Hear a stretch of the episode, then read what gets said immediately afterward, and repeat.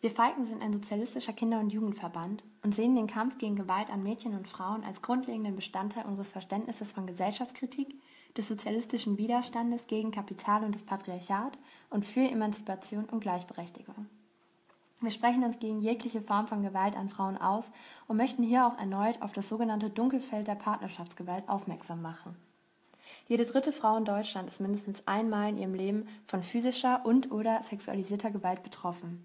Etwa jede vierte Frau wird mindestens einmal Opfer körperlicher oder sexueller Gewalt durch ihren aktuellen oder früheren Partner. Die Statistik aus dem Jahr 2019 zählt mit insgesamt 141.792 Menschen, die der Partnerschaftsgewalt zum Opfer fielen, rund 1000 Fälle mehr als im vorherigen Jahr. Knapp 115.000 Opfer davon waren weiblich. Als versuchte oder beendete Delikte erfasste das BMFSFJ 69.012 Fälle von vorsätzlicher einfacher Körperverletzung, 28.906 Fälle von Bedrohung, Stalking oder Nötigung und 301 Fälle von Mord und Totschlag. Frauen mit Behinderung sind besonders von Gewalt in jeglicher Form betroffen, wie diverse Berichte und Studien belegen. Sie erfahren körperliche Gewalt fast doppelt so häufig wie Frauen ohne Behinderung und sexualisierte Gewalt zwei bis dreimal so oft. Weltweit ist Gewalt gegen Frauen präsent. Zwangsehen, Vergewaltigung, Genitalverstümmelung, Zwangsprostitution, Belästigung, Stalking, Sextourismus. Die Liste ist lang und reißt nicht ab.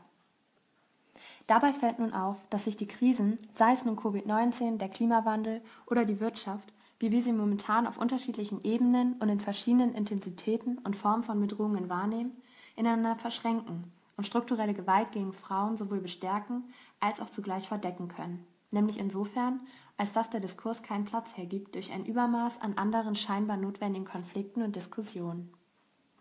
Die Situation vieler geflüchteter Frauen, die nun im Lager von Moria untergekommen sind, ist nur ein Beispiel dafür. Bereits auf dem Fluchtweg und auch im Camp sind viele von ihnen psychischer und körperlicher Gewalt durch die Abschottungspolitik der europäischen Länder, der Polizei und des Militärs sowie sexualisierter Gewalt durch Mitflüchtende ausgesetzt. Und gerade in Covid-Zeiten nehmen der psychische Druck und die täglichen Bedrohungen zu, je schlechter die Hygienebedingungen und die soziale Sicherheit aussehen. Die Präsenz von Gewalt an Frauen und deren Verstärkung in Krisenzeiten zeigen besonders eindrücklich die aktuellen ansteigenden Zahlen zu häuslicher Gewalt durch Corona und die Quarantäne bzw. Isolierungsmaßnahmen. Hier bedarf dem Begriff häuslich eine kritische Einordnung, da er zu verschleiern versuchen könnte, von wem die Gewalt ausgeht, nämlich in nahezu allen Fällen von Männern. Bereits durch die MeToo-Debatte gewann das Thema Gewalt gegen Frauen in der Öffentlichkeit an Bedeutung.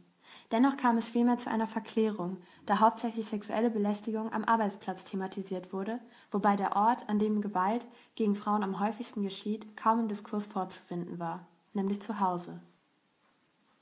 In einer globalen Pandemie und der damit einhergehenden Lockdown-Situation, in der alle Menschen mehr Zeit zu Hause verbringen, ist es naheliegend, dass Frauen der Gewalt durch ihren Partner in noch größerem Maße ausgeliefert sind und auch Hilfe- und Unterstützungsinstanzen wie persönliche Kontakte im Freundeskreis, Beratungsstellen und Frauenhäuser geschlossen bzw. weniger gut zu erreichen sind.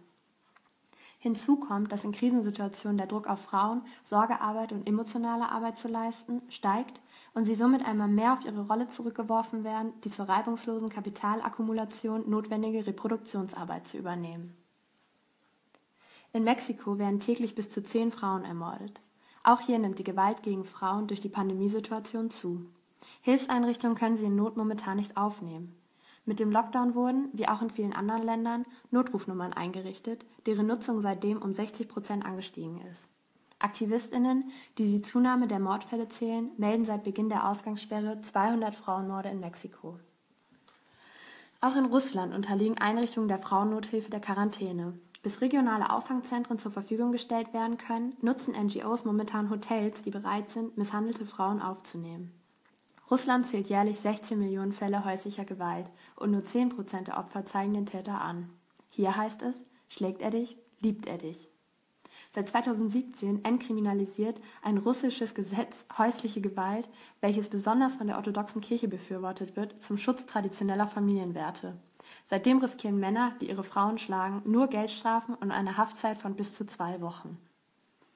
Auch mit Blick auf die aktuellen Proteste in Polen bezüglich der repressiven Verbindung von Regierung, Kirche und Rechtsradikalen und des Urteils des Verfassungsgerichts, welches Schwangerschaftsabbrüche quasi als Totalverbot einstuft, wird erneut der notwendige Kampf um Frauenrechte, Selbstbestimmung über den eigenen Körper, Solidarisierung mit den Betroffenen und gegen regressive und reaktionäre gesellschaftspolitische Entwicklung deutlich.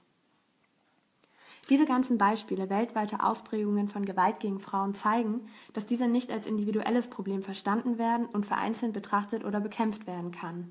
Es braucht einen Blick auf die gesellschaftlichen Verhältnisse, die diese Gewalt erst hervorbringen und begünstigen.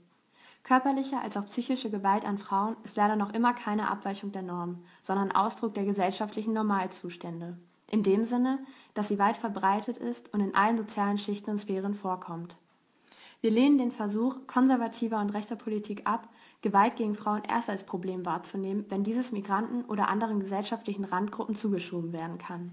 Eben weil das Patriarchat die gesamte Gesellschaft durchzieht, kann es nicht allein symptomatisch und am Rand bekämpft werden. Lasst uns gemeinsam kämpfen gegen den kapitalistischen und patriarchalen Normalzustand. Auch mit Bezug zu Marburg kam es in diesem Sommer an der Lahn vermehrt zu Fällen von sexualisierten Übergriffen im öffentlichen Raum. Spannen, öffentliches Onanieren oder Belästigung. Als Reaktion darauf wurden einige Flint-Treffen an der Lahn organisiert, um sich solidarisch aufeinander zu beziehen, sich den Raum wieder anzueignen und ihn mit Schildern, Flugblättern und Graffiti, die die Zustände anprangerten und zur Gegenwehr aufriefen, zu verteidigen. Das begrüßen wir und rufen zu mehr Organisierung in dieser Richtung auf. Und daher fordern wir nun und rufen am Internationalen Tag zur Beseitigung von Gewalt an Frauen dazu auf, organisiert euch gegen Kapital und Patriarchat, bildet euch in andere und versucht, gemeinsam die Verhältnisse und Wirkmechanismen aufzudecken und zu verstehen, die Diskriminierung, Sexismus, Gewalt und Unterdrückung hervorbringen.